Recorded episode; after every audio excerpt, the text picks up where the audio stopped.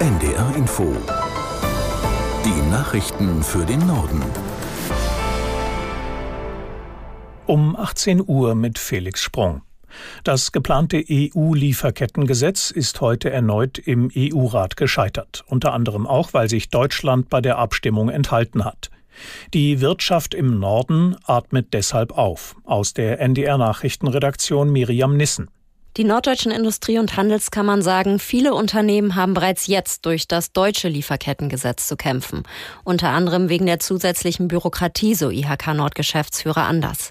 Das deutsche Lieferkettengesetz gilt seit Anfang des Jahres für Firmen mit mehr als 1000 Beschäftigten, egal wie viel Umsatz sie machen.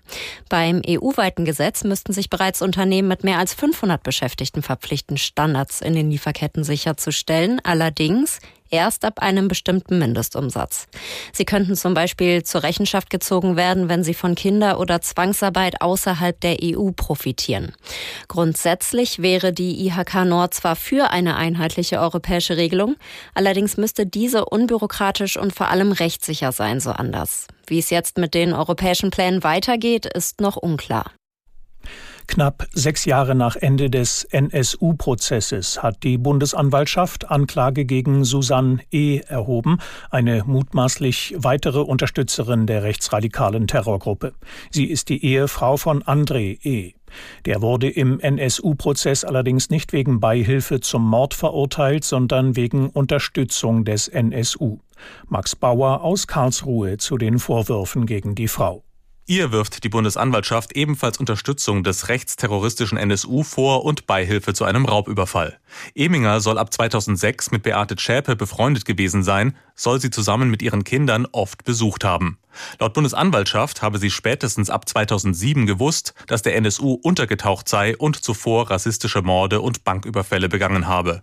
Susan Eminger habe Beate Zschäpe dann mehrfach ihre Krankenkassenkarte für Arztbesuche überlassen. Außerdem soll sie die NSU-Mörder Zschäpe und Böhnhardt 2011 zum Abholtermin für den Wohnwagen gefahren haben, der beim letzten Raubüberfall des NSU in Eisenach verwendet wurde. Die Vorbereitungen für die Verlegung einer Bundeswehrbrigade nach Litauen kommen offenbar voran. Verteidigungsminister Pistorius besuchte heute das Panzergrenadierbataillon 122 im bayerischen Oberfichtach. Dessen Soldaten sind an der Vorbereitung beteiligt. Aus Oberfichtach Margit Ringer. Der Verteidigungsminister bekräftigte den Aufbau der Litauen-Brigade heute. Bereits Anfang April wird ein Vorkommando dort eintreffen. Ende des Jahres folgt ein Aufbaustab. Im Jahr 2026 wird dann der Großteil der weiteren Soldaten nach Litauen verlegt. Dazu gehören das Panzerbataillon Augustdorf in Nordrhein-Westfalen, aber auch die 600 Soldaten des Panzergrenadierbataillons 122 aus Oberfichtach in Bayern.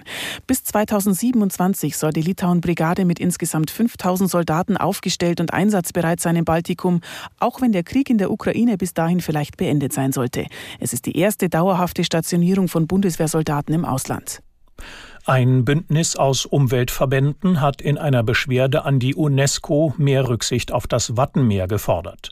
BUND, NABU, Deutsche Umwelthilfe, Schutzstation Wattenmeer und der WWF kritisierten Öl- und Gasförderung, Flüssiggasterminals, Fahrwasserbaggerungen und große Kabelbauten fügten der Natur im Weltnaturerbe Wattenmeer einen immer größeren Schaden zu. Das Bündnis forderte die UNESCO auf, den Druck auf die drei Wattenmeerstaaten Dänemark, Deutschland und Niederlande deshalb zu erhöhen. In Norddeutschland gibt es morgen wieder viele Warnstreiks im öffentlichen Nahverkehr. Sie finden im Rahmen der bundesweiten Streikwoche statt, zu der die Gewerkschaft Verdi aufgerufen hat. Johanna Honsberg mit einem Überblick darüber, worauf sich Fahrgäste einstellen müssen.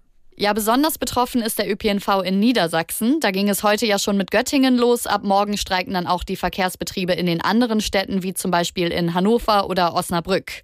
In Hamburg ist es auch so. Da fährt morgen nur die S-Bahn, denn die wird ja von der Deutschen Bahn betrieben. Die U-Bahn und Busse stehen auch still. In Schleswig-Holstein streiken die privaten Busunternehmen noch bis Freitag. Nicht davon betroffen sind allerdings die Städte Kiel, Lübeck und Neumünster. Durchatmen kann deshalb eigentlich nur Mecklenburg-Vorpommern. Dort wird erst am Freitag gestreikt. Das waren die Nachrichten.